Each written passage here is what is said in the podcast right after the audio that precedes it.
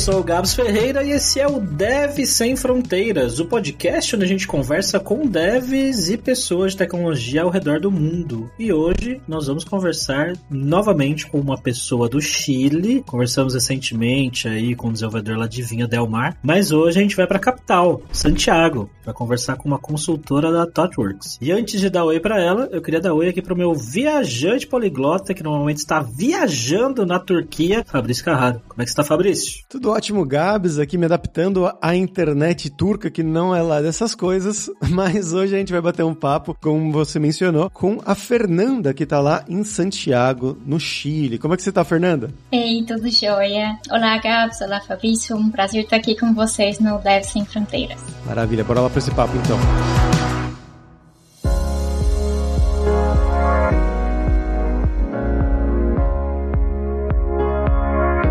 Fernanda, pra gente começar aqui, eu queria que você contasse um pouquinho sobre você, né? Do seu background, dos seus. de onde que você é, do Brasil, dos seus estudos, da sua carreira, né? O desenvolvimento da sua carreira. Então, passo a passo, mais ou menos. Eu tenho contato com a tecnologia já faz bastante tempo. No ensino médio, eu estudei num colégio técnico, então eu já comecei a programar aí desde o ensino médio, aprender uns fundamentos de redes. E eu sou de Varginha, uma cidade no sul de Minas Gerais, então na minha própria própria cidade tinha esse colégio técnico e aí eu estudei informática. Então já desde novinha já tenho aí esse interesse pela área tecnológica. E bom, isso então depois que eu fiz o ensino médio, era um ensino médio plus as matérias de, de tecnologia, aí me despertou ainda mais interesse e eu decidi estudar ciência da computação. Aí me mudei para Belo Horizonte, estudei ciência da computação na UFMG. Aí depois eu tinha muita vontade de fazer mestrado, assim, já tava quase pronta para fazer, até que de repente eu decidi me mudar para o Chile. E aí eu comecei minha carreira aqui em Santiago, no Chile. E de onde que veio essa decisão de se mudar para o Chile? Em 2018 eu tinha feito intercâmbio para cá pela própria faculdade. Aí eu estudei aqui na Universidade de Santiago e fiquei um semestre aqui, estudando ciência da computação, mas aqui no Chile. E aí, isso, eu gostei muito do país, do estilo de vida, já tinha aí um certo interesse pelo espanhol, gostei de ver a computação assim em outra cultura, vivenciada talvez até de outra forma. E aí me despertou um certo interesse em voltar para o Chile, mas eu ainda tinha que terminar meus estudos no Brasil. Então eu voltei em 2019 para o Brasil, mas assim já com a ideia de talvez me mudar. Eu sempre tive essa vontade de morar no exterior, de viver com outras culturas e ampliar um pouco mais assim minhas experiências. Então depois do intercâmbio essa vontade ficou ainda mais forte em mim. E isso, aí terminando a minha graduação, eu decidi voltar. Meu cérebro tá ficando maluco com o seu sotaque, Fernanda, que é tipo uma mistura de mineiro com, com espanhol já. Sim, inclusive muita gente que me conhece já há mais tempo fala isso que a minha maneira de falar mudou muito depois que eu vim mudar para o Chile. E eu confesso que é muito difícil para minha cabeça também, apesar de português ser a minha língua materna, é organizar as coisas às vezes, fazer isso em tempo real às vezes é, é difícil, porque como eu falo espanhol o meu dia inteiro, quase 100% do tempo que eu tô aqui é no trabalho, é em casa. Então acaba que o espanhol ficou muito forte na minha cabeça. E algumas coisas são meio parecidas, às vezes eu só traduzo de uma língua para outra e aí fica meio soa meio estranho assim. Então, isso é muito comum, acontece. E às vezes eu tô falando uma coisa, vem umas palavras sem querer em espanhol, aí eu tento consertar e aí a minha fala fica meio estranha. Então, não reparem. E Fernanda, quando você foi pro Chile, foi para Santiago, você já estava trabalhando na área já? Não, na verdade não. Eu já tinha feito alguns estágios durante a minha graduação no Brasil, mas eu nunca tinha trabalhado efetivamente todo o período no Brasil. Então, meu primeiro emprego foi aqui no Chile. Assim, tive muita sorte de conseguir chegar aqui já com o emprego certo, tudo arrumado. Ah, você já foi com emprego já? Como é que foi para conseguir esse emprego? Sim, já vim com emprego. O que aconteceu é que eu conhecia já algumas pessoas do Chile por causa do meu intercâmbio e aí alguém me enviou uma oferta de trabalho falando: ah, olha, eles estão procurando gente para área de transformação digital e eu acho que tem tudo a ver com o seu perfil, com as coisas que você gosta e tudo. Então, dá uma Eu me candidatei para vaga e fui para as entrevistas e tudo. Eu ainda estava no Brasil nessa época, então foi tudo online. E no fim das contas, a empresa gostou bastante do meu perfil, eles achavam que era exatamente o que eles estavam procurando. E na época eu já falava bastante coisa de espanhol, porque eu já tinha estado aqui de intercâmbio. Então, é isso. Aí no fim das contas, a empresa gostou bastante e, e aí eu, eu já estava decidida a me mudar para o Chile de todas as maneiras, mas me mudar com essa ideia de que eu já tinha um trabalho estabelecido e tudo me deixou muito mais segura em fazer essa transição. Sim, com certeza. E aí, para você começar, né? Não era a sua primeira vez no, no Chile, em Santiago, você já conhecia mais ou menos a cidade e tudo mais, né? Como que foi voltar para ficar, né? Você foi buscar um apartamento para você morar sozinha? Como é que foi essa busca com imobiliária, essa burocracia inicial de visto e tudo mais? Como funcionou isso? Sobre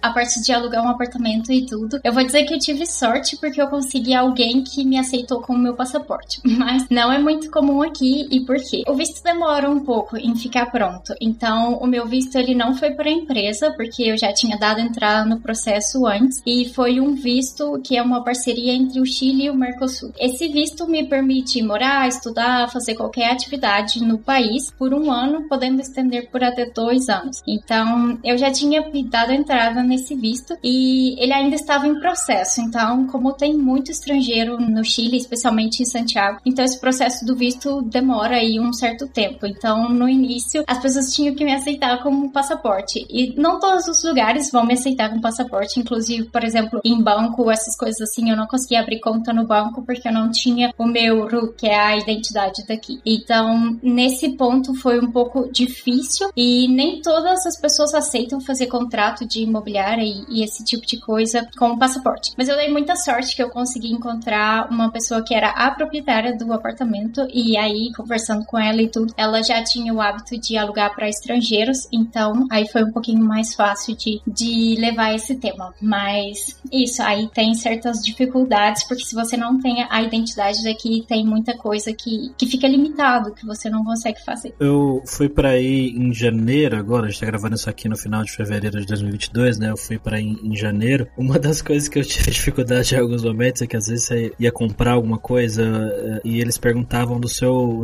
que nem você falou, né? E eles pronunciam bem e é tipo um RG, né? E acho que eles devem pedir que tem aqui no Brasil pede CPF no caixa para sei lá para quê. No início eu só falava não e não sabia do que eles estavam falando, mas aí depois eu, eu entendi o que que era. Mas Fernanda, como é que foi o início da vida aí, o período de adaptação, encontrar lugar para morar e tudo mais? Eu acho que assim, uma coisa é você vir por um tempo e saber que você vai voltar e outra coisa é você vir para ficar. Então, foi diferente eu que vim pro Chile em duas instâncias diferentes, uma pro intercâmbio e a outra para morar. Então, assim, na parte do intercâmbio, a faculdade me dava muito apoio, me dava muita informação e tudo, e aí foi um pouco mais fácil me situar. Mas aí, da segunda vez, já foi como eu resolvendo todas as coisas mesmo. Sobre o apartamento em si, tem várias opções. Pode ser, assim, só alugar um quarto, pode ser alugar um apartamento completo e tudo. Mas sobre alugar o apartamento completo, o custo do aluguel aqui em Santiago é bem salgado. Assim, eu já morava em Belo Horizonte, é uma capital, então eu já sabia que o preço comparado com cidades pequenas é um pouco diferente, mas eu achei aqui bem mais salgado. Eu diria que seria algo comparado com São Paulo ou talvez até mais. Então, aí no momento de escolher onde morar, a pessoa tem que não só assim o quanto que ela gosta do bairro ou da região, mas também considerando um pouco o custo de vida, porque isso vai variar muito de uma região para outra. E se é uma região mais central ou se é uma região com mais empresas tecnológicas e tudo isso, então influencia muito no preço. E também aproveitando aí falando de custo de vida, também sobre supermercado, coisas assim, também vai diferenciar bastante da região. Então é muito curioso isso que o mesmo produto pode ter várias variações de preço dependendo da, da região que você está.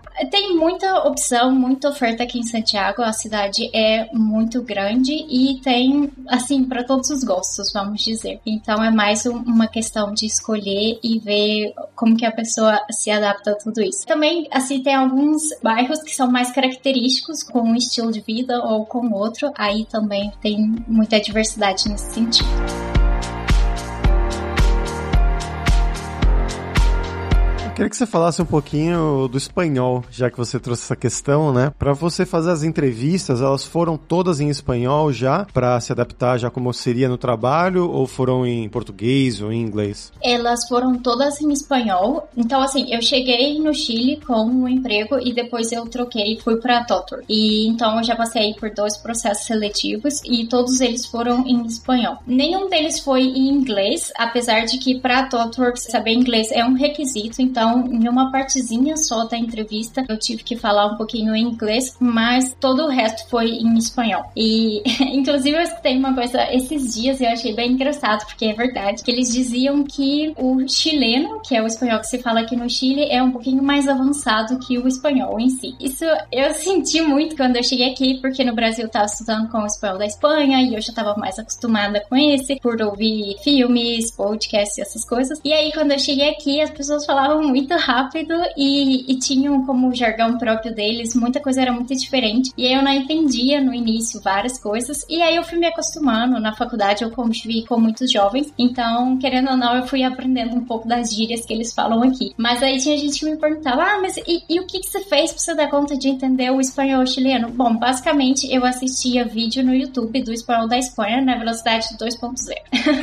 e aí eu consegui ir me acostumando um pouco com a velocidade que o pessoal fala aqui. E assim, eu sou mineira, então em Minas Gerais a gente já tem o hábito de cortar algumas palavras, não falar as palavras completas até o fim e fazer esse tipo de coisa, ainda dar uma palavra na outra. Então, nesse sentido, eu me identifiquei muitíssimo com o espanhol do Chile, que eles fazem basicamente isso. E Gabs, acho que tá no momento, né? O momento alura a língua! Guá, guá, guá, guá. Hoje a gente vai falar sobre os cursos regulares de espanhol que a gente tem na Alura Língua, né? A gente tem do iniciante, do 000 até o curso final do curso do intermediário. Então são 120 aulas que você vai ter, que se você fizer uma aula por dia aí, olha quanto tempo dá, dá quatro meses para você terminar o curso inteiro, mas claro, você pode fazer num ritmo um pouco mais devagar se você quiser também. Você vai aprender principalmente o espanhol da Espanha, como a Fernanda mencionou aí, mas também vai ter aulas específicas com um pouco de espanhol da Argentina, um pouco de espanhol de outros países também, né? entrevistas com pessoas da Espanha, entrevistas com pessoas do México, da Colômbia. Então vai ter uma introdução a essa variedade de sotaques que é muito comum em línguas como português, como espanhol, como francês e assim por diante. E também, é claro, a gente tem os cursos de inglês regulares e o curso inglês para devs. Então é só lá em aluralingua.com.br e começar a estudar com a gente hoje mesmo. E Fernanda, nessa questão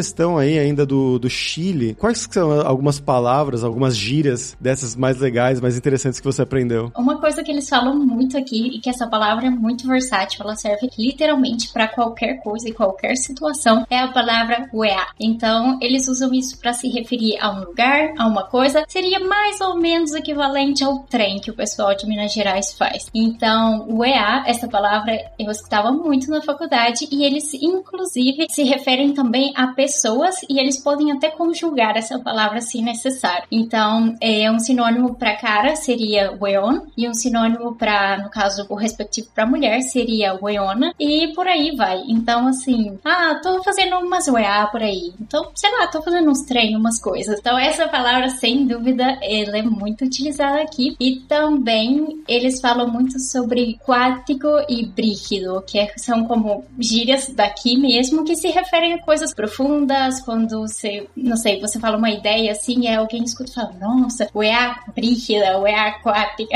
Então, assim, a pessoa tá, tipo, comentando que, uau, isso que você tá falando é muito impressionante, eu tô filosofando aqui sobre isso, muito profundo a sua ideia. Legal. Eu ouvi essa expressão, well, quando eu fui aí, eu conheci alguns brasileiros chilenos aí também no período e eles me falaram do well, né? E com relação às pessoas, eu, assim, fiquei aí uma semana, né, não interagi com tantos chilenos assim, mas o pouco que eu interagi, eu senti, posso estar completamente enviesado nisso, obviamente, mas eu senti que eles são meio sem paciência, assim, para explicar coisas, às vezes, para não tem muito esse negócio que a gente tem às vezes de se abrir e falar e tal, pelo menos o primeiro contato. Né? Você teve essa sensação também ou isso foi uma coisa minha, Fernanda? Não, totalmente. Eu também tive essa sensação, especialmente as pessoas que são mais velhas, que aí eu não sei se às vezes a gente tem um pouco de sotaque ou alguma coisa assim, e aí eles ficam com dificuldade de entender o que a gente tá falando e aí fica sem paciência. Mas eu senti muito isso. No início eu ia no supermercado e às vezes eu não sabia muito bem como as coisas funcionam e tudo. E aí uma vez vez eu tava consultando o preço, passando no caixa, mas eu tava meio em dúvida se eu ia levar ou não, porque eu não tava sabendo quanto realmente custava a coisa. E aí a moça do caixa falou para mim algo assim: ah, se não quer, não leva. Eu fiquei meio assim, nossa, mas calma, eu tô só tentando entender a situação. Então, nesse aspecto, eu também tive uma impressão muito parecida com a sua, Gabs. Eu sinto que no Brasil as pessoas são mais abertas, um pouco mais calorosas, especialmente com estrangeiros. Acho que a gente é bem empático no sentido de saber que a pessoa tá aprendendo ainda a língua, que é, tem muita coisa diferente para ela. E sim, aí eu senti que eles são mais um pouquinho mais sem paciência aqui. E aproveitando, outra coisa também que eu percebi de diferente é também nesse sentido de ser caloroso nas lojas. Quando a gente vai em loja no Brasil, as pessoas recepcionam a gente na entrada e perguntam o que, que a gente precisa e ficam por ali e tudo. Aqui eu senti que isso era bem diferente. No início eu falei, ah, bom, porque às vezes eu quero só olhar com calma e aí o pessoal lá no Brasil fica em cima assim e tudo. Mas depois eu comecei a sentir falta. Porque aqui existem o pessoal que tá nas lojas para ajudar, mas eles ficam ali. Às vezes fica até mexendo no celular, fazendo outras coisas e tal. E aí você tem que chegar e perguntar e pedir ajuda. Se você não, não perguntar e não pedir ajuda, eles não, não vão oferecer também não. Aí nesse sentido eu, eu achei eles um pouco mais fechados. Olha, eu digo que eu até prefiro, para falar a verdade. Porque no Brasil, vem três vendedores, às vezes você só quer dar uma olhadinha, né? é, essa parte das vendas eu, eu acho que eu prefiro também. Mas eu tenho duas histórias para compartilhar. A primeira é de um brasileiro que eu conheci aí, que também já vive aí há, há 10 anos, o, o Jairo. Um abraço pro Jairo. O Jairo, ele falou que quando ele chegou no Chile, ele falou que ele foi com nada de espanhol, assim. Ele sabia falar, por favor, buenos dias e o mínimo possível, assim. Ele realmente não, não, não. E aí ele falou que ele foi fazer é, uma compra no mercado logo que ele chegou. E aí fez a compra, tal. Na hora que ele foi passar no caixa, a moça do caixa ele falou: Hoje eu entendi. Eu sei o que ela falou, que ela perguntou se ele não queria doar o troco para alguma instituição de caridade. Mas na época ele não entendeu o que ela falou, né? E ele falou que ele falou assim: Podes hablar um pouco mais despacio, por favor? Bem devagar, assim, né? Diz que a mulher pegou o tanto de moeda que tinha na mão do troco dele, pôs na mão dele e falou: Próximo. Nossa.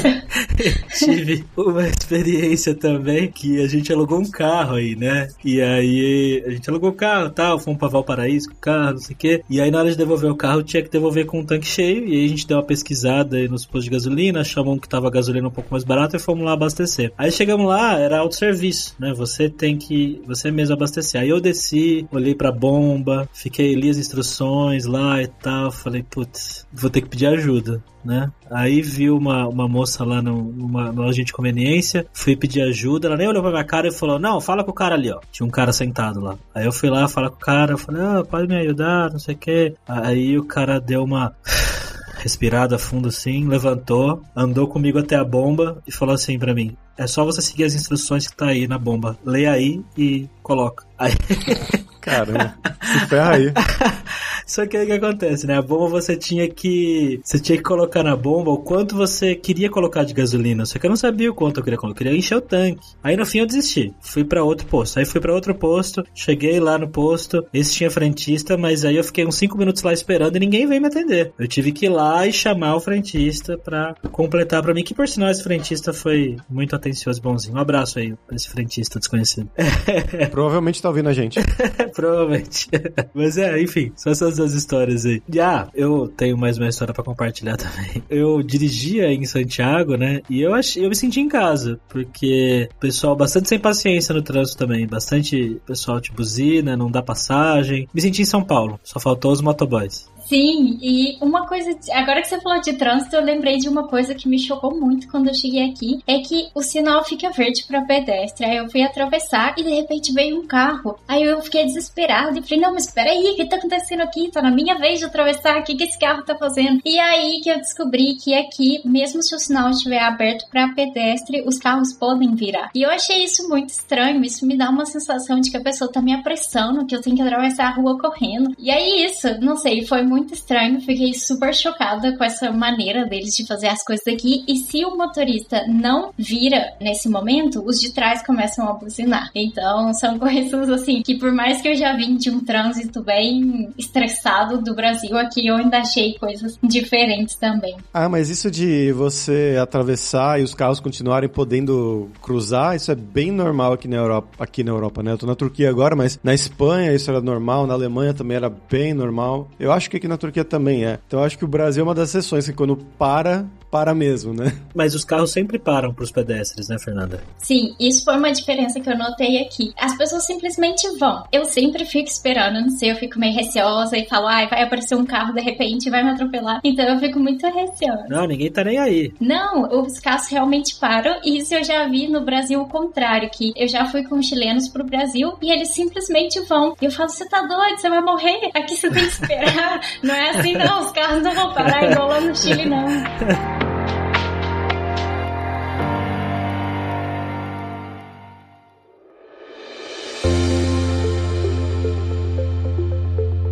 coisa curiosa que eu vi muita gente fumando maconha na rua, muito mais do que eu vi no Uruguai, que é legalizado e tal, né? E aí eu perguntei para os brasileiros que eu conhecia aí, né? E eles falaram que pode fumar na rua, tá tudo bem, todo mundo fuma, não pode beber em público, tem que usar um saco ou beber na, nos bares, né? E aí eu vi que tem bastante grow shop, né? Loja que vende tudo que você quiser para plantar maconha. Semente, fertilizante, terra, tudo que você imaginar tem para vender. E aí um dia eu parei no grow shop desse e eu falei, tá, mas e aí, como é que funciona? É legalizado plantar? E o cara falou, não, não pode plantar, mas pode vender, mas não pode plantar. Também não pode, porque teoricamente você ter a posse de, ele falou que você ter a posse de maconha é a mesma coisa que você ter posse de cocaína, que perante a lei é crime igual. Então então é, uma, é um, é um furo na lei, né, Fernanda? Sim, eu achei isso muito curioso também, porque o bebê, que a gente no Brasil vê isso como algo, digamos, mais simples, mais corriqueiro, não pode fazer na rua, realmente. Se você está num parque ou qualquer lugar, não pode consumir bebida alcoólica na rua, mas em contrapartida, eles são muito flexíveis com outras coisas, como no caso de fumar. Então também achei isso bem curioso. E a última coisa, fazendo um gancho na, na parte de fumar, é que eu também me surpreendi muito com isso aqui. Eu acho que no geral, as pessoas fumam muito mais aqui do que no Brasil. Eu não sei se porque no inverno é muito frio ou alguma coisa assim. Alguém me disse que pode ser essa a situação, mas eu também reparei isso, que aqui o cigarro é, ele é mais comum, mais popular que no Brasil. É, eu senti isso também. Bom, mudando um pouco o assunto, Fernanda, sobre o trabalho em si. Conta mais pra gente o que, que você faz aí no dia a dia na TopWorks hoje. Eu sou consultora, então o meu trabalho, o meu dia a dia, ele é bem variado e o que eu particularmente acho legal de ser consultor é que não é sempre a mesma coisa. Então, eu sou aquele estilo de pessoa que gosta de diversidade, gosta de estar sempre em movimento. É, então, a gente vai para onde o vento levar. E o que eu quero dizer com isso? Que hoje a gente está num cliente, não sei, trabalhando num banco, amanhã a gente já está trabalhando para uma agência de viagem e por aí vai. Então, isso eu acho legal, porque eu sou uma pessoa que gosta muito de aprender, então cada dia eu estou aprendendo sobre um contexto diferente. Mas falando um pouco da consultoria em si, a parte isso, eu sou consultora desenvolvedora, então sim, desenvolver é parte das minhas atividades, mas como consultora não só isso. Então, quando as empresas, os clientes contratam a gente, eles esperam que a gente possa também ajudar eles na maneira de trabalhar, no estilo de trabalho, sugerir coisas, sugerir metodologia, boas práticas e coisas nesse sentido. Então, a gente é um pacote completo e vai mais do que só a programação programação. E falando um pouco de linguagem de programação, para ser consultor,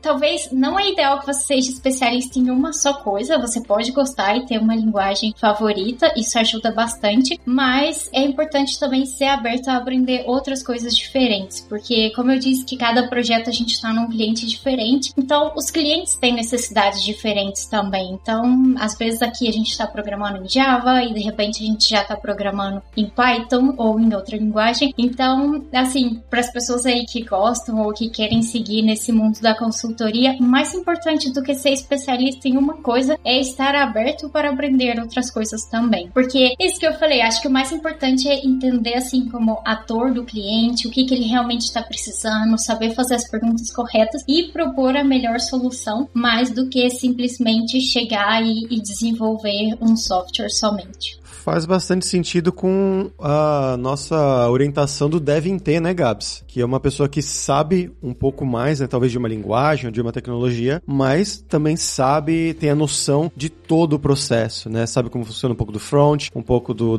banco de dados e tudo mais. Sim, sim, total. É, tem que saber um pouquinho de tudo e também como funciona os processos em si, digo, é, metodologias. Uma coisa que a gente usa muito aqui na ThoughtWorks é teste. Então, solução DDD, que chama na verdade, que é desenvolver o teste antes de desenvolver o programa em si, de desenvolver a solução. E isso parece meio estranho. Antes de entrar no ThoughtWorks eu não tinha ideia do que significava isso, mas agora eu vejo que é uma solução muito legal e é uma ferramenta, um paradigma, uma maneira de fazer as coisas que ajuda muito no desenvolvimento em si. Se tem uma coisa que me desespera, é aquela sexta-feira que você tá colocando alguma coisa em produção e de repente dá tudo errado e você perdeu seu fim de semana corrigindo bug. Isso me desespera e imagino que desespera a muitos desenvolvedores. Então, o bacana de utilizar os testes é que você pensa primeiro antes no teste em si, ou seja, o que, que você quer testar, o que, que essa função está resolvendo, e depois você vai implementar efetivamente a solução. Isso ajuda em vários sentidos. Primeiro, porque aí você consegue identificar os bugs mais rapidamente, porque você cria vários testes, sei, um ou muitos testes para cada função que você está desenvolvendo. Então, depois sempre você tem que executar todos os testes e ver se está tudo passando direitinho. E aí, se você fizer alguma alteração no seu código e quebrar algum teste, então aí você já sabe que tem um bug ali e talvez você não tivesse identificado isso se não tivessem os testes. E também pensar no teste antes ajuda a desenvolver uma solução melhor.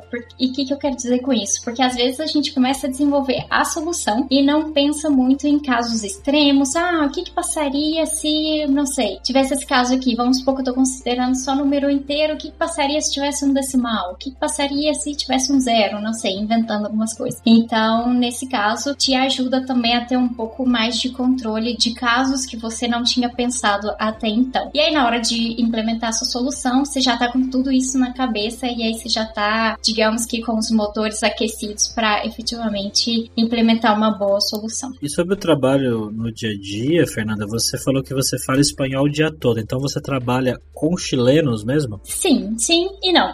Ultimamente eu tenho falado muito espanhol e inglês por causa do projeto que eu estou especificamente. Então, neste cliente a gente tem, tem pessoas que não falam espanhol. Então, aí nesse caso, o inglês vai ser a, a língua comum entre todas as pessoas. Mas aqui na empresa é só o espanhol, apesar de ter brasileiros na empresa também. Mas assim, no momento de ter reuniões com as outras pessoas e tudo, é sempre o espanhol. Então, o espanhol com certeza é fundamental para poder trabalhar aqui no Chile. São bem poucas as pessoas que eu conheço aqui do Chile que falam português, que são chilenos e falam português. Então, o espanhol é, é com certeza muito necessário. E o inglês também, especialmente para a ThoughtWorks em si, que é uma empresa multinacional. Então, essa é, é a linguagem comum entre todas as, as filiais. Então, tem empresa aí no, nos Estados Unidos, na China, na Índia, na Europa, inclusive tem ThoughtWorks no Brasil também. E, bom, então, como a gente tem uma diversidade de culturas e línguas, o inglês é, é a língua universal para a gente dentro da empresa. E como que é trabalhar no dia a dia com chilenos? Como é que é a dinâmica de trabalho deles? Algumas coisas eu, eu senti diferente do Brasil. Por exemplo, na hora de preparar uma apresentação ou alguma coisa assim, eu sinto que os chilenos são muito mais formais do que a gente no Brasil. Igual eu disse, eu não cheguei a ter uma experiência muito grande de trabalho no Brasil, mas pensando assim nos trabalhos que eu tive que fazer na faculdade ou nos estágios que eu fiz, eu sinto que eles são mais formais para montar a apresentação, eles sempre fazem questão de colocar uma agenda, colocar tudo bem formal. Eles usam palavras muito formais durante a apresentação e também para se comunicar, sempre quando eles vão, por exemplo, se na apresentação várias pessoas vão falar, uma pessoa começa, a pessoa que entra depois sempre fala oi, se apresenta e tudo no meio da apresentação mesmo. Eu não me lembro da gente fazer isso no Brasil, a gente só vai embora e pronto. E eles são muito formais também para enviar e-mail e esse tipo de coisa. Eu lembro que na faculdade o meu grupo tinha que enviar um e-mail para o professor e bom, eu fiz igual eu estava acostumada a fazer com meus professores no Brasil, né? Eu escrevia olá, o nome do professor e tal e eu começava a dizer o que eu precisava dizer. E aí os meus companheiros ficavam doidos comigo falavam: Não, mas calma aí, não é assim que escreve e-mail aqui, não, deixa eu te ajudar. E aí eles iam lá e reestruturavam o meu e-mail, reformulavam o meu e-mail, colocando de uma maneira super formal: Estimado professor, e não sei que coisa, e de me despido cordialmente, e, e umas coisas assim. Então, isso eu fiquei bem chocada, que é bem diferente. Eu acho que a gente leva as coisas de uma maneira mais descontraída, mais informal, e, e aqui eles ainda mantêm essa formalidade. Nossa, na faculdade, os e-mails que a gente trocava com os professores era praticamente, ô, oh, falou irmão, a gente se vê. É quase nesse nível. uma conversa de chat. E, Fernanda, eu queria perguntar uma coisa, né? Você já tá há alguns anos aí, você foi antes. Como é que funciona o chaveco no Chile? Como é que funcionam as relações de amizade, mas amorosas também, né? De você talvez ir num barzinho, numa balada, um Tinder, é, em comparação com os brasileiros? Ufa, essa pergunta é difícil e por quê? Eu, quando eu vim, eu passava muito tempo com os estrangeiros que também estavam aqui de intercâmbio. Então, a maioria das pessoas que eu conhecia eram pessoas de outros países também, mas inclusive eu conheci um chileno e eu estou com ele até hoje, então eu posso falar um pouco da nossa experiência. Eu acho que eles são um pouco mais reservados que as pessoas no Brasil. Então, assim, eu senti que eles não chegam chegando, demoram um pouquinho mais e todo nesse sentido. Então, eu sinto que, que no Brasil, não sei, a coisa é menos burocrática, vamos dizer assim, não sei se essa seria exatamente a expressão, mas o que eu quero dizer é que eu acho que, que os brasileiros vão, só vão,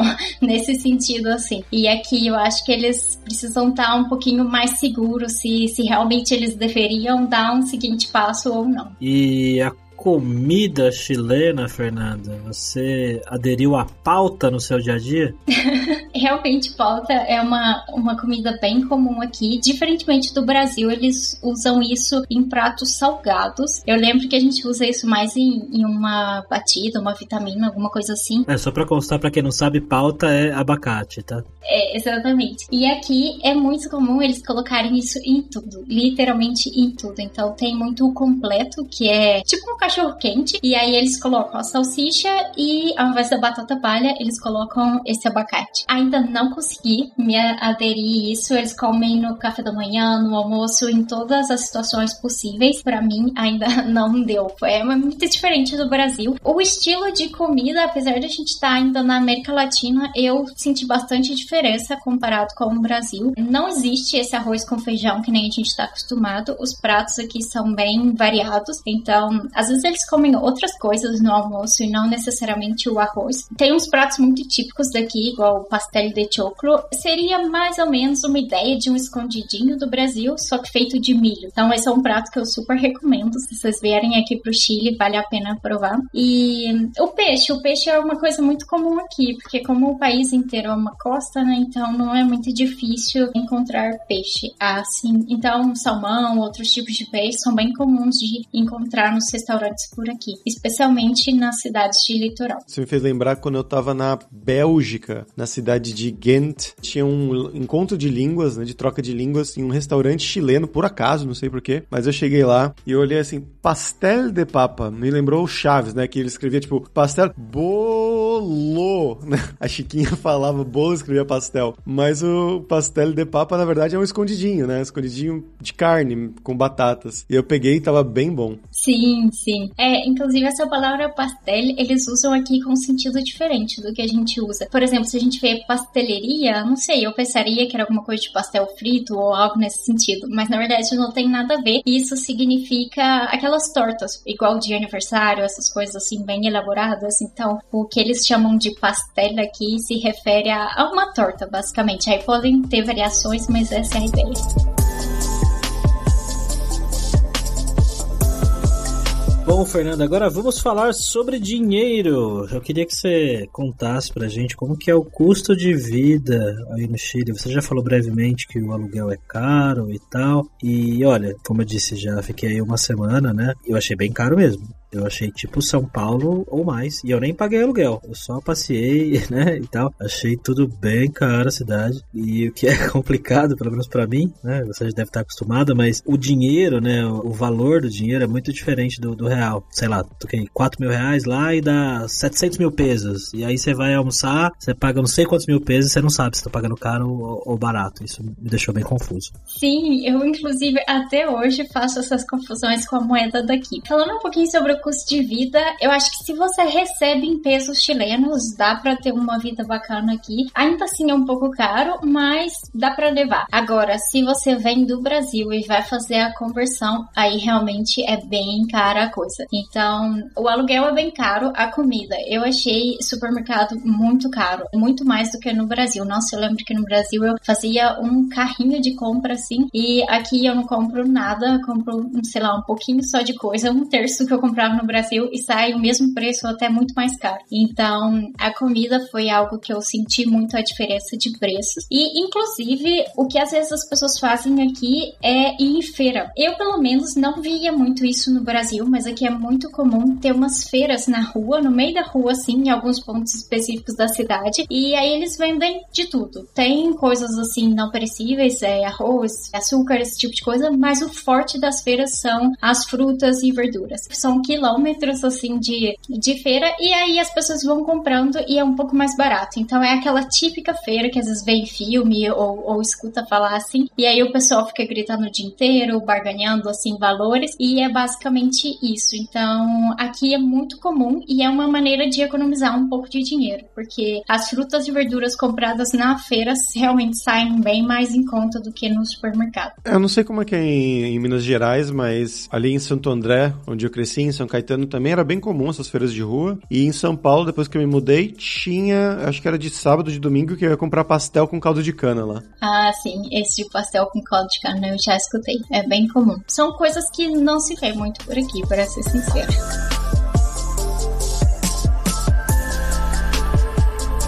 Fernanda, pra gente fechar aqui agora é hora do perrengue, que é quando a gente pede pros nossos convidados contarem histórias engraçadas, gafes, micos, coisas que têm acontecido com você esse tempo todo aí fora do país. Um que eu lembro que foi uma vergonha nos meus primeiros dias, meses aqui. Tinha um, um companheiro da faculdade que tava me apresentando a faculdade, andando comigo no campus e todo, me mostrando onde é que era a biblioteca, o restaurante, todas essas coisas. Tem duas palavras no espanhol que eu me confundia muito com elas, que é pañales e pañuelos. Então, pañales significa fralda descartável e pañuelos significa lenço. Pode ser esses lenços de papel ou então também lenço de tecido. E aí, esse companheiro tava me mostrando toda a faculdade e tudo, e aí eu, eu pedi pra ele esperar um pouquinho que eu queria passar no banheiro. Aí ele foi e falou assim pra mim: Ah, não, mas deixa eu te apresentar outro banheiro, porque esses aí geralmente não tem papel higiênico. Aí eu falei assim pra ele: Não, tranquilo, não se preocupa não, que eu tenho aqui os meus pañales. E eu queria dizer pra ele que eu tinha tinha um saquinho de lenço de papel e eu disse pra ele que eu tinha as minhas fraldas.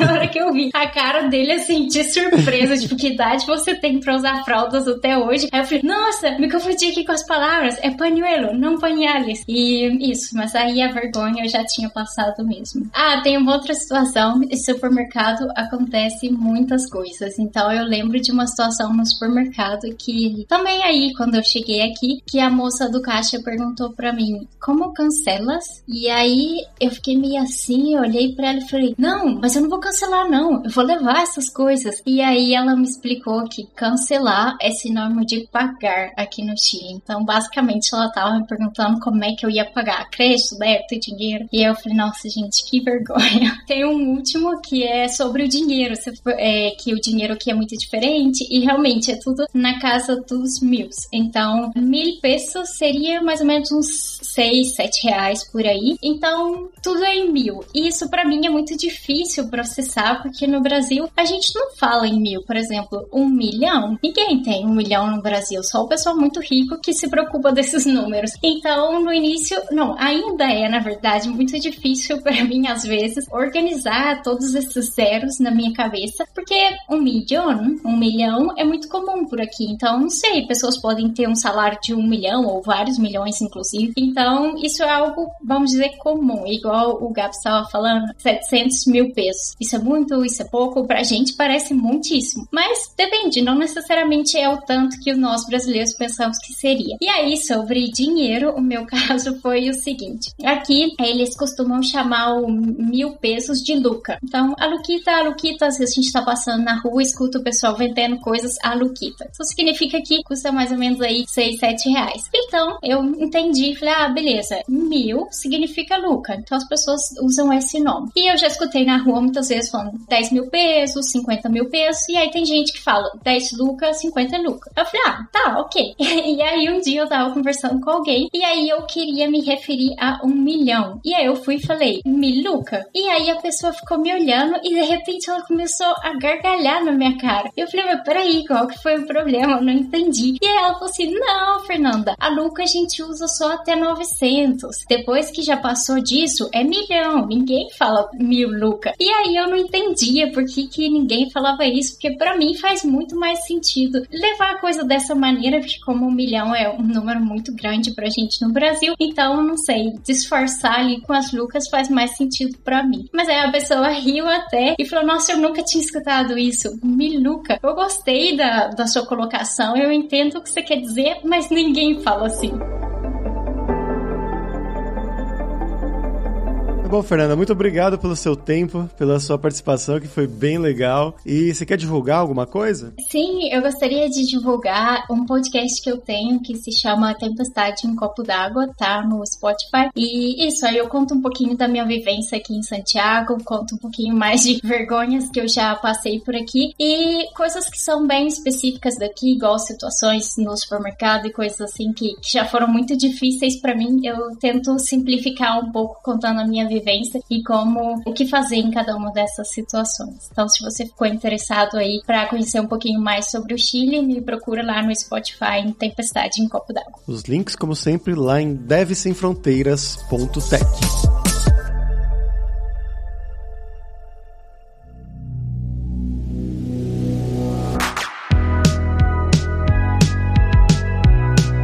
pessoal, por hoje é isso. Muitas graças pela sua audiência. E se você gosta do Deve Sem Fronteiras, recomende para cinco amigos, dá cinco estrelas pra gente na Apple, segue a gente no Spotify pra nossa comunidade crescer sempre cada vez mais. E não deixe de conhecer a Lura Língua para você reforçar o seu inglês e o seu espanhol e dar aquela força, tanto no seu currículo quanto na sua vida profissional, como a Fernanda destacou da importância do espanhol e ainda mais, né, o espanhol com sotaque um pouco diferente lá do Chile, mas também no inglês, né, para trabalhar na ThoughtWorks lá no Chile em Santiago Ela precisou ser fluente tanto em espanhol quanto em inglês, é uma obrigação para trabalhar na empresa. E só lembrando que o ouvinte do Deve Sem Fronteiras tem 10% de desconto em todos os planos. Então vai lá em aluralingua.com.br barra promoção, barra Deve Sem Fronteiras e comece a estudar com a gente hoje mesmo. Além também, é claro, da alura.com.br que tem mais de 1.400 cursos de tecnologia, principalmente na área de programação, de software, que é a área da Fernanda, mas como ela mencionou, para trabalhar como consultoria, que é o caso dela, não basta basta você conhecer só uma tecnologia, só uma linguagem. É uma área que você vai ter que estar estudando com uma certa frequência, aprendendo novas linguagens, novas tecnologias, e a gente tem todas essas, todas as principais na Alura. Você vai aprender Java, você vai aprender JavaScript, você vai aprender Python, o que você quiser, tem curso na Alura. Tem curso também de como você criar o seu currículo em inglês ou em espanhol para mandar pro exterior, então com certeza vai ter o curso para você. E se você curtiu as músicas de abertura e fechamento e quer uma trilha sonora pro seu podcast, pro seu vídeo, ou seja lá o que for, você pode contatar o nosso Rick Produtor. O e-mail dele é producer.rickster com ck@gmail.com. Então, pessoal, até a próxima quarta-feira com uma nova aventura em um novo país. Tchau, tchau.